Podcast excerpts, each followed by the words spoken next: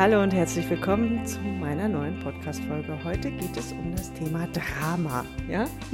Kontrolldramen, ähm, ja nicht nur im Patchwork, sondern allgemein in unserem Leben. Ja? Mm.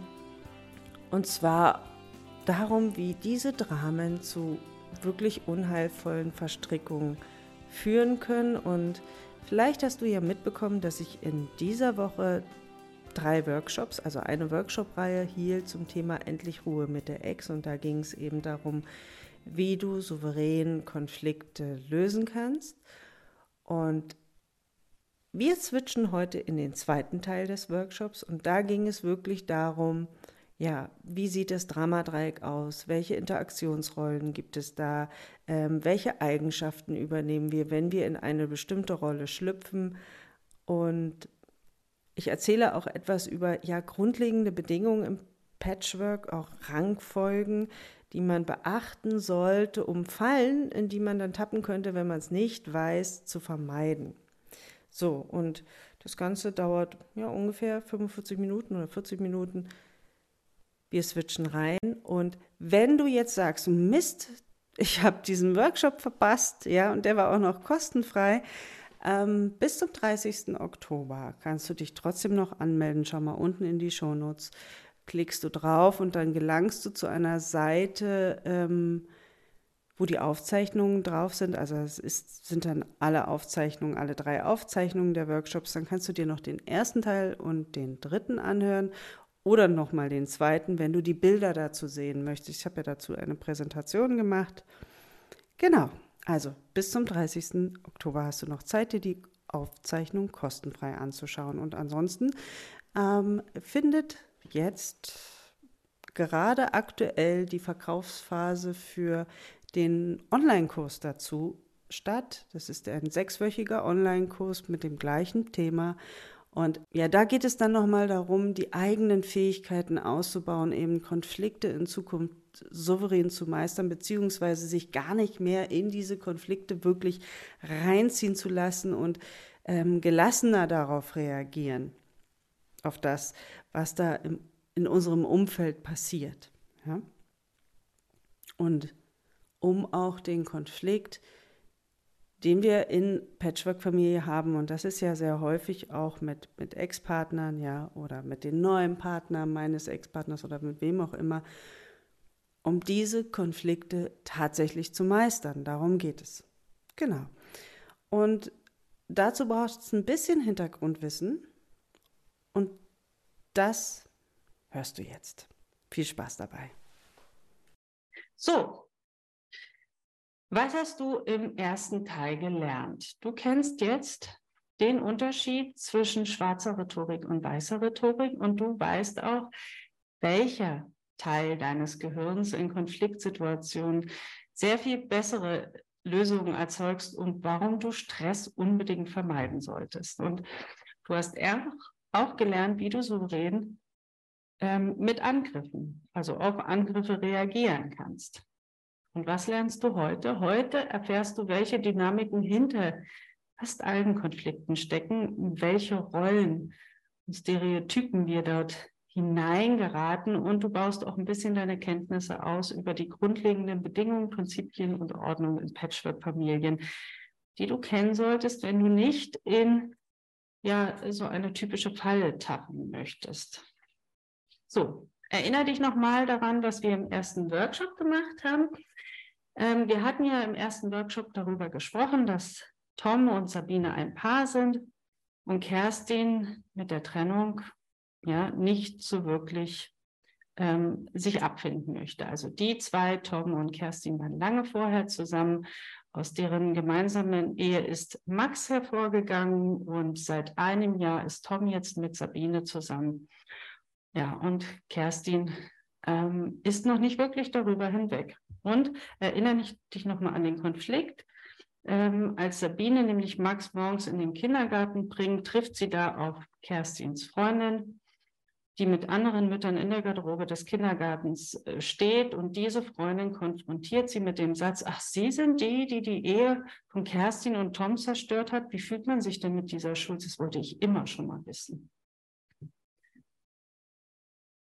Und jetzt rufst du dir bitte nochmal die drei Stockwerke ins Gedächtnis, die symbolisch für unsere Gehirne stehen. Im Erdgeschoss befindet sich das Reptilienhirn. Ja, das ist immer, das springt blitzschnell an, wenn wir in Gefahr sind. Und das ist auch der Teil, wo Sabine den Ball, also sprich den Angriff wieder zurückfaustet. Und im ersten Stockwerk, also eine Etage drüber, Möglichkeit zwei, dort befindet sich unser emotionales Gehirn, also das limbische System, quasi der Sitz unserer Gefühle. Und im zweiten Stockwerk der Neokortex, also unser analytischer Verstand. Das ist der jüngste Teil unseres Gehirns, der am langsamsten arbeitet, der viel Energie verbraucht und ja, darum nutzen ihn die meisten Menschen auch nicht so gerne. Und die Antworten in den einzelnen Stockwerken hätten so aussehen können. Aus dem Reptiliengehirn heraus, also dem unteres, untersten Stockwerk, ähm, hätte die Antwort sein können, bevor ich Ihnen antworte, sollten Sie sich erstmal Manieren beibringen. Das heißt erstmal guten Tag, man stellt sich vor und das lernt man hier schon im Kindergarten, aber offensichtlich haben Sie diese Niveaustufe noch nicht erreicht. Ja, das hätte Sabine machen können, aber dadurch begibt sich Sabine natürlich auf das Niveau der Angreiferin und zwar ins rhetorische Schlammcatchen. Und hier ist sie vermutlich nicht so geübt wie ihre Angreiferin. So, hätte Sabine es mit der Treppe ins erste Stockwerk geschafft, also ins emotionale Gehirn, Möglichkeit zwei, hätte sie registriert, welche Gefühle da bei ihr auftauchen und dann hätte sie sich entweder entschieden, diese Bemerkung zu ignorieren oder sie hätte geantwortet, diese Frage befindet sich auf einem Niveau, ich möchte mich dazu nicht äußern. Das Risiko dabei ist, jetzt steht ja diese Äußerung im Raum und auch die Frage, warum sagt sie nichts dazu? Ja, fühlt sie sich vielleicht doch schuldig oder hat sie vielleicht doch ein schlechtes Gewissen oder einfach gar keine gute Antwort darauf? Sabine, die hat den Ball gefangen und sie hat auch noch die Treppe ins zweite Stockwerk geschafft. Nachdem sie nämlich kurz durchgeatmet hat, hat sie gesagt, ach wissen Sie, das haben die beiden ganz gut ohne mich hingekriegt, dazu brauchten die mich gar nicht. Sabine hat also ganz souverän auf diese Äußerung reagiert und sorgte damit für Verblüffung bei allen anderen Frauen auch. Also, im Erdgeschoss finden wir die schwarze Rhetorik, die angreift, die provozierend ist, die manipulierend ist und im zweiten Stockwerk die weiße. Ja? Und diese souveräne Reaktion kann man lernen und das ist auch Ziel meines sechswöchigen Kurses, über den ich dann am Samstag ausführlicher spreche. Bleiben wir beim Beispiel von Kerstin, Tom und Sabine. Ja. Und stellvertretend für Kerstins Freundin, die Sabine im Kindergarten angegriffen hat, holen wir jetzt Nina dazu.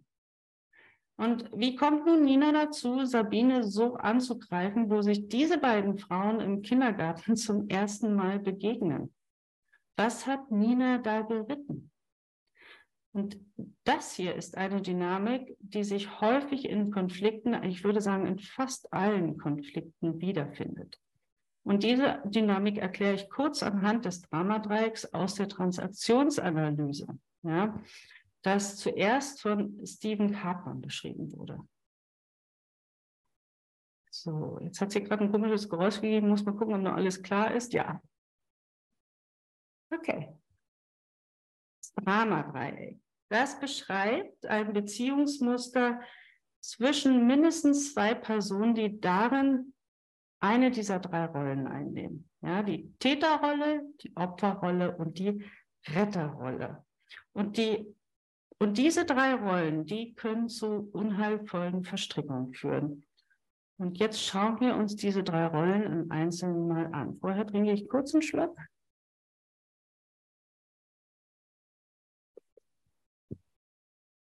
Da haben wir die Täterrolle. Ja?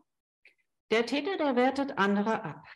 Er macht Vorwürfe, kritisiert, beschuldigt, beschimpft, tritt aggressiv auf, lässt andere nicht ausreden und er sagt Sätze wie, du bist unfähig, wie kann man nur so blöd sein, du bist schuld, das, Punkt, Punkt, Punkt. oder wegen dir geht es unserem Kind so schlecht. Der Täter, der möchte andere dominieren und er überschreitet dabei Grenzen. Was ist der Nutzen dieser Rolle? Der andere kleinredet, der ja, wird selbst vielleicht ein bisschen größer, der wertet sich ein Stück weit auf und ein Täter fühlt sich überlegen. Er stellt sich und seine Position nicht in Frage, dafür aber die der anderen. Und wer diese Rolle einnimmt, der möchte sich selbst, möchte sich selbst über andere erheben und diese auch dominieren. Ja? Was braucht er dazu?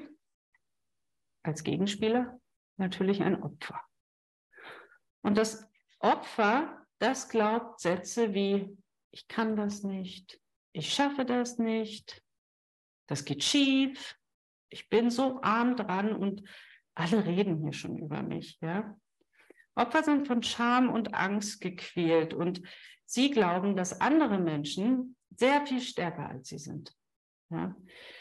Ähm, und sich sehr viel sicherer als sie fühlen. Und das führt dazu, dass sie häufig gar keine Entscheidung treffen, ja, dass sie nichts tun oder sie lassen sich von anderen sagen, was sie zu tun und zu lassen haben, ähm, weil sie sicher sind, die wissen das besser als ich, ja. Und Opfer neigen genauso wie Täter ebenfalls dazu, anderen die Schuld zuzuschieben für die eigene missliche Lage. Und sie zeigen sich gern als schwach, und hilflos. Und Menschen in der Opferrolle, die suchen keine Lösung, die beklagen sich lieber. Ja? Sie leben auch ihre Träume nicht. Ja? Stattdessen schauen sie ganz neidvoll auf das Leben der anderen und dann sagen sie solche Sätze wie, ach, wenn ich doch bloß auch mal so viel Glück hätte wie Person XY, ja. Ohne zu erkennen, dass diese Person durchaus was für ihr Glück getan hat, ja. Und Vorteil an dieser Rolle ist, Opfer müssen keine Verantwortung tragen. Und wenn dann mal was schief geht, dann können sie immer sagen, ja, ich habe das nicht entschieden, was hast du denn da wieder gemacht, ja? Opfer müssen sich nicht mit sich selbst beschäftigen. Sie hoffen darauf, dass andere ganz viel Rücksicht auf sie nehmen und dass ihnen ganz viel Arbeit abgenommen wird. Und durch wen? Durch den Helfer ja, oder der Retter, der dann für sie einspringt. Und schauen wir uns die Rolle, Retterrolle mal an. Das sind die, die, die sofort helfen wollen und die, die in unserer Gesellschaft auch sehr viel Rückenwind erfahren. Ja, aus dieser Rolle wird nämlich scheinbar eine Tugend gemacht, die gar keine ist. Und wer diese Rolle dann mit ganz, ganz viel Leidenschaft ausfüllt, der leidet ganz häufig unter dem sogenannten Helfersyndrom. Das kann sich dann bis zu einer Zwangsstörung steigern. Und so manche einer fühlt sich regelrecht so einem inneren Zwang, ja, unterworfen. Der glaubt nämlich, er muss helfen, weil er sich sonst in seiner Haut einfach nicht wohlfühlt. Und durch diese Rolle erhält man nämlich auch das Gefühl, ich werde gebraucht. Ja? Und auch dadurch steigert der Ritter seinen eigenen Selbstwert. Ja, und solche Menschen werten indirekt andere in ihren Fähigkeiten ab. Ja, das ist nämlich die Kehrseite der Medaille. Sie glauben, sie würden es nicht ohne sie schaffen und erledigen dann für die anderen die Aufgaben. Und so ein Retter, der sagt Sätze wie, ohne mich schaffen die das nicht und die brauchen mich. Und tatsächlich schaffen es einige von ihnen, sich unverzichtbar zu machen, und zwar bei den Menschen, die gerne in die Opferrolle schlüpfen. Also, ein Retter braucht als Gegenspieler ein Opfer und auch der Täter braucht als Gegenspieler sein Opfer, wohingegen Täter und Retter da oben ähm, wenig miteinander zu tun haben. Also, deshalb ist das Opfer hier auch unten dargestellt. Täter- und Retterrolle sind dort oben und die fühlen sich beide dem Opfer überlegen. Und das Opfer glaubt, schwach zu sein. Retter und Täter glauben, ich bin viel besser als du. Und ich möchte hier nochmal betonen, dass es sich hier um Interaktionsrollen handelt. Ja, es handelt sich nicht um, um, um Menschen, sondern um Menschen, die in diese Interaktionsrollen schlüpfen. Ähm, und das heißt, wenn ich in diese Rolle schlüpfe, dann nehme ich auch deren Eigenschaften an, dann identifiziere ich mich damit. Und natürlich gibt es Menschen, die eine Rolle bevorzugen und bevorzugt immer wieder in der Opferrolle landen oder auch die Retterrolle. Ja, wer, wer leidenschaftlich Retter ist mit Helfersyndrom, wird diese Rolle immer wieder bedienen. Und je nach Konflikt und Kontext können wir aber auch innerhalb dieser Rollen hin und her schlüpfen. Ja? Was hier stattfindet, das könnte man auch als Kontrolldrama bezeichnen, ähm, das wir durchaus schon in unserer Kindheit gelernt haben. Ja? Und je mehr du abgeschnitten bist von dir und deinem natürlichen Zugang an Energie, umso mehr glaubst du in, ähm, brauchst du dein Kontrolldrama und gehst da auch hinein. Und wer das bessere Drama spielt, der klaut dem anderen mehr Energie. Und es sei denn, du stoppst diesen Prozess ganz bewusst, ja, und klar. Und deswegen stelle ich dir diese Rollen hier auch vor, denn um da auszusteigen, solltest du die unbedingt kennen, ja, und solltest auch identifizieren können, in welche Rolle stecke ich eigentlich, ja. Schauen wir uns mal das Opfer, ja, die Opferrolle an. Man könnte jemanden, der diese Rolle ausfüllt, auch als Energievampir bezeichnen. Und jetzt überlege mal, du kennst mit Sicherheit so eine Person in deinem Umfeld, ja, die so ein Energievampir ist. Wenn du eine Stunde mit dieser Person im Café sitzt und dich unterhältst, dann gehst du hinterher garantiert raus und bist fix und fertig, ja. Und lass uns da mal reingehen in das Kindheitsdrama des Opfers. Ja, vielleicht waren seine Eltern ja wirklich viel beschäftigt und das Kind hatte das Gefühl gehabt, ich bekomme hier nicht genug Aufmerksamkeit, sprich Energie. Vielleicht geht es ihm auch heute noch so, ja, dass es das Gefühl hat, nicht genug Energie vom Partner zu bekommen. Und um diese Energie zu bekommen, versucht es eben über Mitleid, Energie abzuzapfen. Und es fühlt sich schwach, es ist vielleicht sogar krank, ähm, dann ist es besonders hilfebedürftig und vielleicht hat es auch nur genug Aufmerksamkeit in seiner Kindheit bekommen, wenn es eben krank war und mit Fieber im Bett lag. Dann hat es nämlich gelernt, wenn ich krank bin, dann werde ich gesehen. Ja? Und dieses über Muster wird übernommen ins Erwachsenenalter. Und wenn das Opfer sich dessen Muster nicht bewusst ist, dann fährt es diese Strategie ja bis in die Grube fährt. Ne? Und ein Opfer arbeitet überhaupt nicht an einer Lösung. Es ist auch nicht wirklich an einer Lösung interessiert, ja, weil es eben über dieses Muster ja schon genug Aufmerksamkeit und Energie von anderen Menschen bekommt und wenn auch nicht auf Dauer, ja, meistens, ich sag mal, diese Personen verheizen oft ihr Umfeld, ja, da wechseln dann schon mal die Bezugspersonen. Und aber du wirst um ein Opfer herum auch immer einen Retter oder einen Kümmerer finden. Ja, und hast du dann deinen Retter gefunden, dann bleibt das Opfer schön im Jammermodus, um ja in dieser Opferrolle zu bleiben. Und diese Opfermentalität ist ja nicht nur Opfer, denn es flößt ja auch Schuld ein. Hm? Ich fühle mich so schlecht, weil du. Und Opfer provozieren ihr Gegenüber, entweder in die Retterrolle zu schlüpfen oder in die Täterrolle. Und nicht selten schlüpfen die Partner in eine dieser Rollen. Ja? Opfer sind, man könnte regelrecht sagen, Arbeitsverweigerer, Energievampire. Wenn sie denn den Partner dahin krieg, gekriegt haben, dass er zum Täter mutiert und die beste Freundin ist womöglich zur Retterin geworden. Dann saugen sie nämlich doppelt Energie. Auch ganz praktisch. Beim Partner, der in die Täterrolle geschlüpft ist, erfahren sie Sicherheit in dem, was sie ja sowieso schon über sich denken. Und ja, der, er erinnert sie einfach daran. Es ist viel leichter, etwas Bestehendes zu kreieren, als etwas Neues zu probieren. Und das klingt paradox, oder? Eigentlich nicht logisch, aber warum sucht sich zum Beispiel eine Frau einen alkoholkranken Mann? Wenn sie doch in ihrer Kindheit unter ihren Alkoholvater, also alkoholkranken Vater so gelitten hat, ja, weil es ein Muster ist, das ihr vertraut ist, das sie kennt. Und hier weiß sie, was sie zu erwarten hat. Und so komisch es auch klingt oder Das mag auf diese Frau sehr beruhigend wirken, ja. Den Täter in seiner Rolle, den könnte man auch als Einschüchterer bezeichnen, ja. Der ist genauso von seiner Lebensenergie abgeschnitten, denn er möchte diese destruktiven Energien, die in ihm wirken, die ja auch sehr zerstörerisch wirken, wieder in Balance bringen.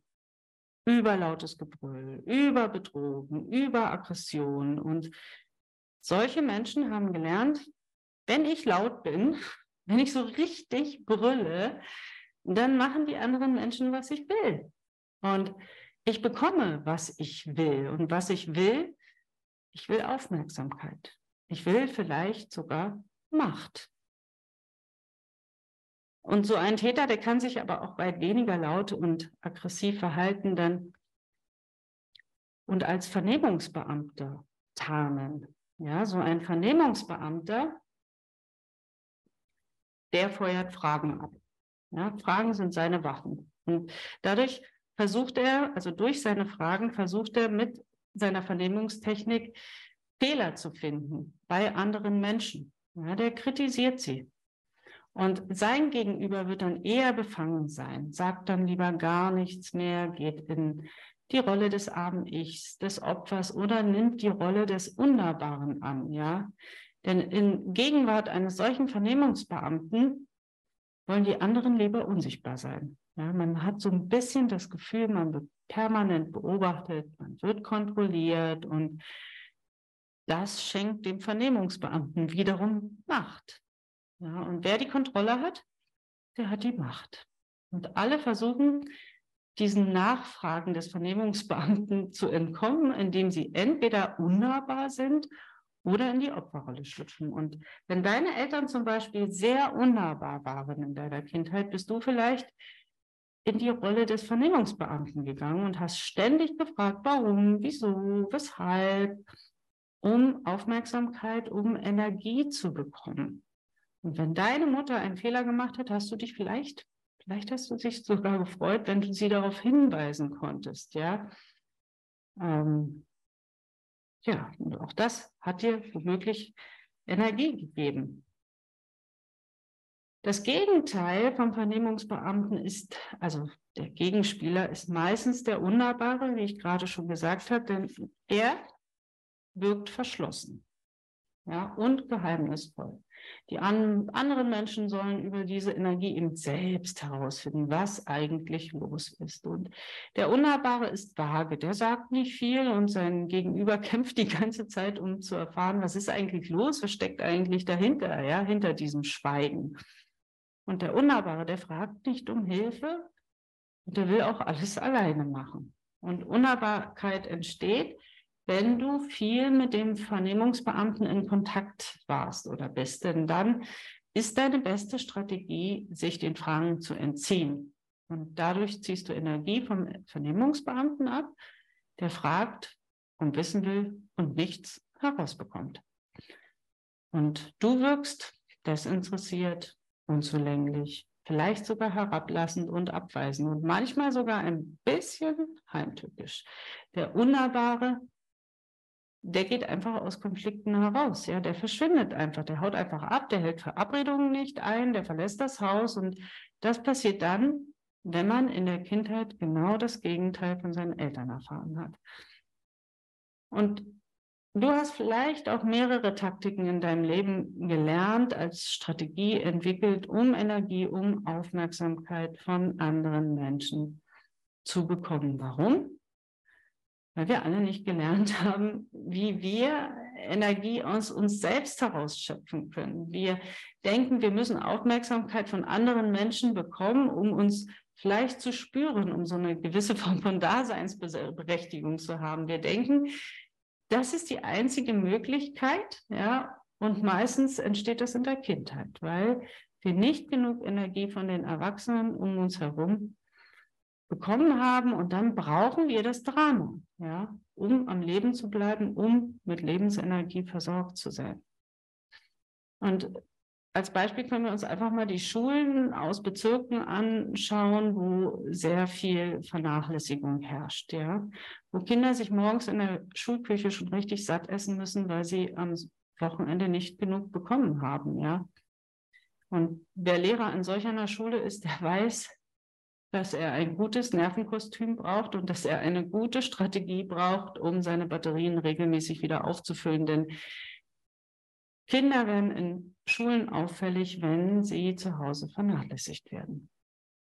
Und wenn ich jetzt als Mutter, als Erwachsene in das arme Ich schlüpfe, ich arme Mama, ja, mir geht's ja so schlecht, dann schlüpft mein Kind entweder in die Täterrolle, ja, und wird zum Einschüchter. Oh, das ist ganz wunderbar bei Teenagern zu beobachten, die in einem solchen Konflikt stecken. Oder, und das beobachte ich häufig bei Mädchen, ähm, sie werden zum Retter der lieben Mama.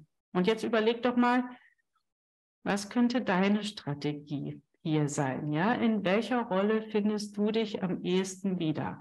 Und wenn du es jetzt schaffst, dieses Rollenbild zu identifizieren, dann schaffst du es auch aus dieser Rolle auszusteigen. Nur sie muss dir erstmal bewusst werden. Ja,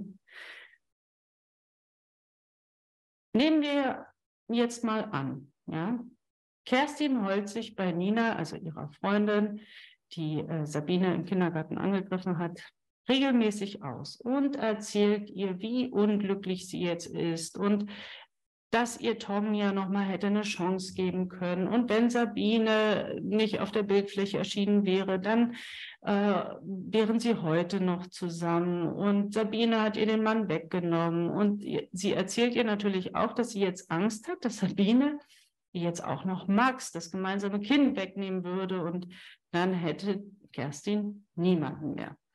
In welche Rolle schlüpft Kerstin jetzt? Genau, das war nicht schwer zu erraten. Es ist das arme Opfer in diesem Dramadreieck. Ja? Nina ist ihre Retterin. Ja, die ist sofort in, in die Retterrolle geschlüpft und geht jetzt für die arme Kerstin in die rhetorische Schlammschlacht mit Sabine, die ja in den Augen von Kerstin und Nina die Täterin ist, denn die hat ja der Kerstin den Mann weggenommen. Und wie könnte dieses Dramadreieck jetzt ähm, aus Sabines Sicht aussehen? Nehmen wir mal an, Sabine hätte es nicht geschafft, die Treppe bis oben ins zweite Stockwerk in den Neokortex zu nehmen. Ja? Dann hätte sich Sabine nach diesem Angriff ebenfalls als Opfer in dieser Rolle wahrnehmen können. Ja? Denn diese beiden Frauen, die haben sie ja ziemlich gemein angegriffen. Nina ganz offen äh, und Kerstin hat hintenrücks diesen Angriff ja provoziert. Also in Sabines Augen sind das die eigentlichen Täter und vielleicht hofft Sabine auch ein Stück weit auf Unterstützung von Tom, der dann zu Hause sie tröstet, in die Retterrolle stüpft und Kerstin ordentlich zur Rede stellt. So, und in meinen Beratungen erlebe ich ganz, ganz häufig diesen Fall. Ja? Wenn es um Stress mit der Ex-Frau geht. Wie du siehst, in diesem Dra äh, Drama 3 ja, kann man in, dem, in unterschiedlichen Kontexten unterschiedliche Rolle, Rollen einnehmen. Meistens ist es Sabine, die den Termin mit mir vereinbart, weil der Konflikt sie so sehr belastet und weil sie auch nicht weiß, wie sie damit umgehen soll und oft auch für Tom, also sie macht den Termin für Tom, damit er eben Unterstützung erfährt. Und Sabine nimmt sich in dieser Konstellation ganz häufig als Retterin wahr, ja, für ihren Lebenspartner, weil er sichtlich unter dem Konflikt mit seiner Ex leidet und weil er gegenüber seiner Ex ihrer Meinung nach viel zu passiv reagiert. Und Sabine, die hat meistens ganz, ganz klare Vorstellungen davon, wie Tom mit Kerstin umzugehen hat. Ja, und dass er sich mal stärker durchsetzen sollte und dass er sich nicht alles gefallen lassen so, darf und dass er sich auch mal Hilfe suchen sollte, zum Beispiel bei mir, ja. Und das Risiko dabei ist aber immer, ähm, dass Tom von Sabine in die Opferrolle gedrängt wird und Kerstin wird die Täterrolle zugeschrieben. Und Kerstin wiederum, die hat auch ihre Vorstellungen davon, wie Tom sein sollte. Ja. Und Tom sitzt dann ganz oft zwischen den Stühlen. Und so zeigt sich ganz oft in meiner Beratungspraxis das Bild, ja. Und ich bin sicher, dass die eine oder der andere sich hier in dieser Rolle durchaus wiederfindet. Wir haben es hier mit zwei Frauen zu tun, die kämpfen und jede auf ihre Weise und jede um den Platz, der ihrer Meinung nach zusteht. Und ich glaube, wir sind uns einig, wenn ich sage, dass in diesem Gefüge jeder mal die Opferrolle und jeder mal die Täterrolle hat. Kerstin, die hier in der Täterrolle ist, und diese, wenn sie natürlich Tom mit Vorwürfen überhäuft, garantiert auch einnimmt, sieht sich selber aber gern als Opfer. Und bevor wir jetzt weitermachen, ich bin mir sicher, dass der eine bei dem einen oder anderen der Puls jetzt schon gestiegen ist, wenn er in sein eigenes gedankliches, mentales Drama gestiegen ist. Erinner dich nochmal, ja, so an den Workshop 1, wenn du jetzt mental mitten in diesem Geschehen bist, ähm, weil ich dich da gerade irgendwie hingeschickt habe. Und du merkst, dass dein Puls gestiegen ist, dass du aufgeregt bist, dass du dieser Präsentation nicht mehr ganz folgen kannst, dann atme, komm runter von der Bühne, setz dich auf einen der Zuschauerplätze mit ganz viel Abstand, so dass du das gesamte Geschehen auch im Blick hast. Und für dich selbst stellst du da auf die Bühne jetzt einen Stellvertreter hin, ja, und du betrachtest das Ganze ein Stück weit aus der Vogelperspektive, ja, so dass du alles im Blick hast.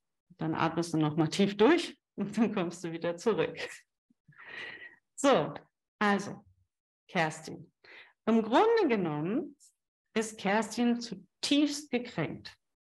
Ja, sie hat nämlich in ihren Augen alles verloren. Sie hat ihren Ehemann verloren, ihren Status in der Gesellschaft. Denn, sagen wir mal ganz ehrlich, mit der Ehe geht ja nicht nur der Mann, sondern auch ein ganzes Lebenskonzept verloren. Und jetzt findet ihr Sohn Max die Sabine auch noch ganz toll und da kollabiert Kerstins System total.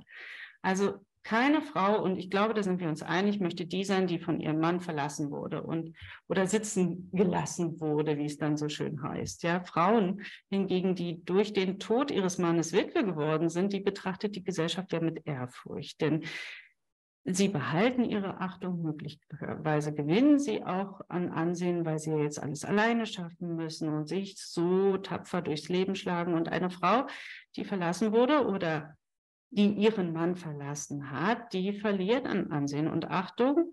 Sie muss sich nämlich in ihrem Umfeld rechtfertigen, ja, bei Freunden, bei Familie und möglicherweise schämt sie sich sogar dafür, ja, und hat auch ein Stück weit das Gefühl, versagt zu haben. Und statt sich nun mit dieser Scham, also mit dem Gefühl der Scham oder des Versagens zu beschäftigen, zu reflektieren und auf Spurensuche zu gehen, warum haben sich die Dinge denn so entwickelt? Ja, worin liegt der Eigenanteil bei mir? Dann wird eben versucht, diese Scham zu mildern, indem sie in die Opferrolle schlüpft. Und alle anderen, die werden dann ganz schnell für schuldig erklärt und es wird enorm viel Energie verbraucht, um, um dieses Bild der Umschuld, des Opferdaseins zu kreieren und zu pflegen. Und dann erscheint auf der Bildfläche plötzlich die neue Frau, also Sabine, an der Seite des Ex-Manns. Und spätestens jetzt wird ihr klar, es gibt kein Zurück mehr. Ja, wenn das frisch verliebte Paar glücklich ist, ja, und wenn sie sich das anschauen darf und ihr das immer wieder vor Augen geführt wird, dann ist dass eben eine glückliche Partnerschaft funktionieren kann, dann nicht mit ihr, ja. Und das verstärkt möglicherweise bei ihr eben noch weiter diese alten Scham- und Versagensgefühle. Und dann muss sie noch mehr Energie aufwenden, um weiterhin dieses Opferdasein einfach zu pflegen. Sabine dagegen, ja, die will auf gar keinen Fall dem Bild der bösen Stiefmutter entsprechen und sie fühlt sich oft durch Kerstins Missgunst bedroht in ihrem Lebensglück und hat auch das Gefühl, ihren Platz an Toms Seite gar nicht wirklich einnehmen zu können. Und hinzu kommt, dass jetzt ihr Verhältnis mit Max, das ja anfangs sehr, sehr gut war, jetzt auch immer distanzierter wird. Ja, weil eben Max sieht, wie sehr die Mama da leidet. Das ist ein Teufelskreis. Ne? Und Tom fühlt sich oft überfordert. Er sieht sich dann, zieht sich dann zurück, überlässt das Feld dann Sabine, die zunehmend mit Kerstin in einen Zickenkrieg gerät. Und Täter und Opfer sind in diesem Spiel alle Beteiligten, je nach Sichtweise.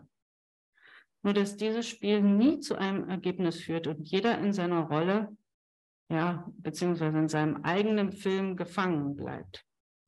Kerstin denkt in ihrem Film, Sabine hat mir meinen Mann weggenommen, jetzt will sie mir auch noch Max wegnehmen.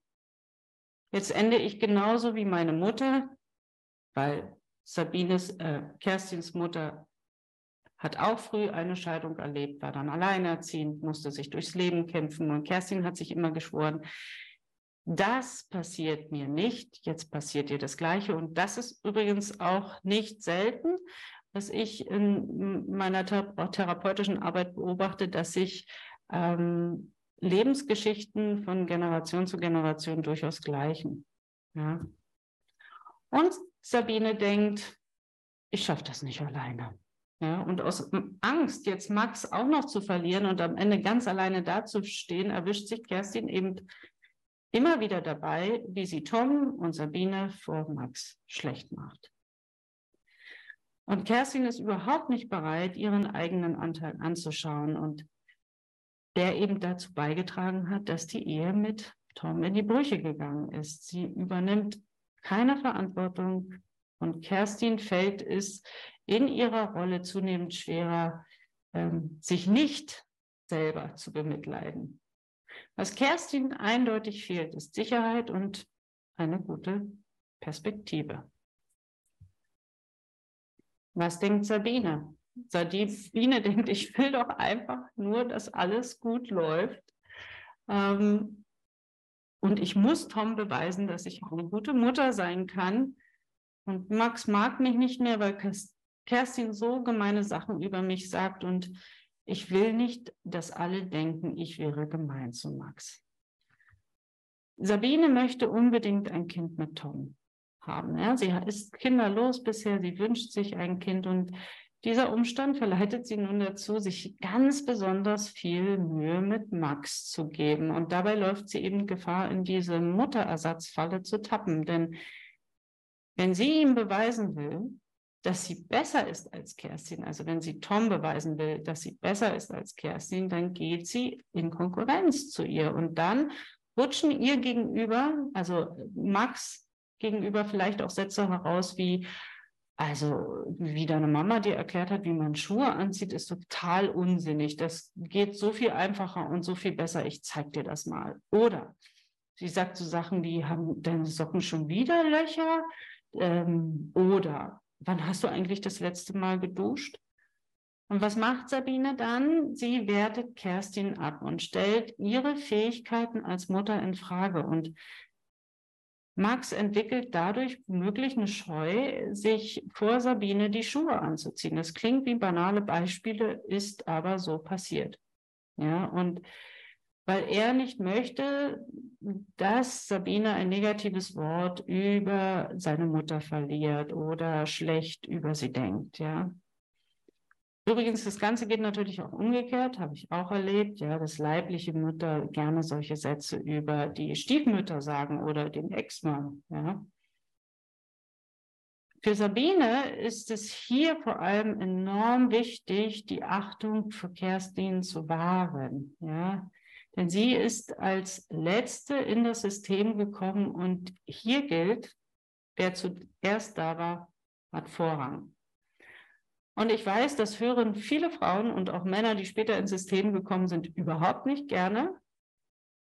Aber wie ist das zu verstehen? Ähm, du solltest den Unterschied zwischen Achtungsvorrang und Handlungsvorrang kennen. Also tiefer gehe ich darauf im Kurs ein. Ja, da schauen wir uns auch alle grundlegenden Prinzipien ganz genau an. Also Sabine sollte gegenüber Kerstin und Max Achtungsvorrang bewahren. Heißt, die zwei waren vor ihr da und das bedeutet für sie, dass sie Kerstin als erste Frau in der zeitlichen Folge, in der zeitlichen, als und als Mutter von Max achten sollte. Ja, und dass Tom in erster Linie Vater ist für Max und in zweiter Linie ihr Partner. Ja? Und hier hat die Sorge für Max und auch die Liebe für ihn Vorrang zur Liebe zu Sabine. Ja, wenn Sabine jetzt aber sagen würde, Moment mal, ich komme hier zuerst als deine Partnerin und dann Max, dann ist es ein Verstoß gegen die Ordnung in diesem System und das zieht meistens schlimme Folgen nach sich für diese Paarbeziehung. Für Kerstin wiederum gilt gegenüber Sabine Handlungsvorrang. Ja, heißt, Kerstin kann nicht bei jeder kaputten Glühbirne oder wenn eine Tür quietscht, quietscht darauf bestehen, dass Tom vorbeikommt und die Glühbirne für sie wechselt oder die Türscharniere ölt, ja. Kerstin darf akzeptieren, Tom lebt jetzt in einer neuen Beziehung. Er verbringt dort mehr Zeit, ja, und eben auch mehr Handlung. Denn was passiert, wenn er das nicht tut? Dann kann dieses zarte Pflänzchen der Liebe zwischen Tom und Sabine nicht gedeihen, wenn es keine Achtung erfährt, wenn es nicht regelmäßig gegossen wird, wenn man sich nicht regelmäßig darum kümmert. So. Was denkt Tom? Tom denkt Sätze wie, ich kann es hier sowieso niemandem recht machen. Egal was ich mache, ich mache es falsch. Entweder für Sabine oder für Kerstin oder für Max. Tom denkt auch, warum ist Kerstin so gemein zu Sabine? Oder wenn ich nicht aufpasse, wird Kerstin mir Max entziehen. Oder hoffentlich läuft Sabine bei all diesem Drama nicht davon.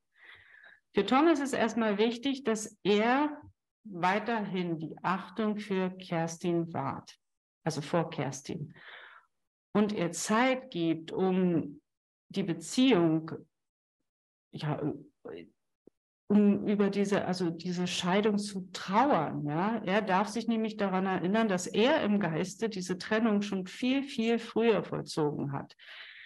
Und wichtig für jede Trennung ist, dass beide trauern, dass beide sich fragen, was ist hier eigentlich schiefgegangen, dass beide auch den Anteil, der dazu beigetragen hat, zu sich nehmen. Also es ist enorm wichtig, dass beide mal geweint haben, ja, und diesen tiefen Schmerz auch gefühlt haben. Und wer Schuld sucht, ja, will diesem Schmerz entrinnen. Und wer ihn erlitten hat und auch mal zugelassen hat, der ist dann wirklich frei. Und jetzt überlege mal für dich, was bindet stärker, Liebe oder Hass? Die Antwort überlasse ich dir. Also, Tom sollte unbedingt aus Respekt vor Kerstin darauf verzichten, Sabine zu erzählen, was Kerstin in ihrer gemeinsamen Ehe alles falsch gemacht hat. Ja?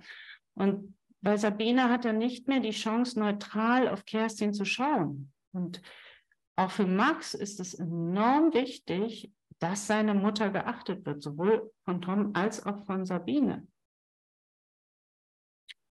Jetzt bitte ich dich, nimm dir nochmal die Notizen zur Hand, die du im ersten Workshop gemacht hast.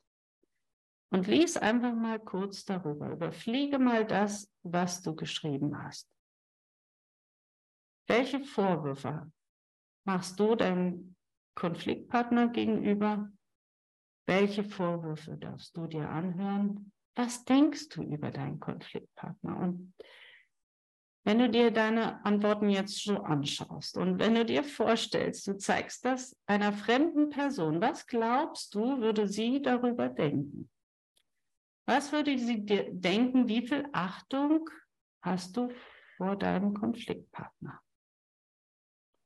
Ich weiß, du hast sicherlich gute Gründe, warum du so denkst und gleichzeitig weiß ich aber auch, wie wichtig es ist, diese Achtung wiederherzustellen wenn du deine Konflikte lösen möchtest, beziehungsweise wenn du gelassener mit der Konfliktsituation umgehen möchtest, wenn du dich besser abgrenzen möchtest.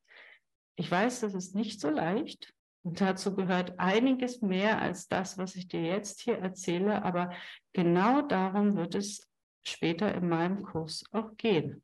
Ja? Was denkt Max? Ja, um ihn mal nicht zu vergessen. Max denkt, ich bin schuld, dass Mama und Papa so viel streiten. Max denkt auch, warum darf ich Papa jetzt nicht mehr so lieb haben? Oder ich mag die Sabine, aber ich darf das nicht zeigen, dann geht's Mama schlecht. Oder ich muss mich ganz doll anstrengen, damit es Mama bald wieder besser geht. Ich glaube, wir sind uns einig, wenn ich sage, Kinder, und in diesem Fall Max, sind zutiefst verunsichert, wenn sie zwischen die Fronten geraten. Und er fragt sich zu Recht, woran soll ich noch glauben? Kann ich den Erwachsenen noch vertrauen? Wen darf ich lieb haben, wen darf ich nicht lieb haben?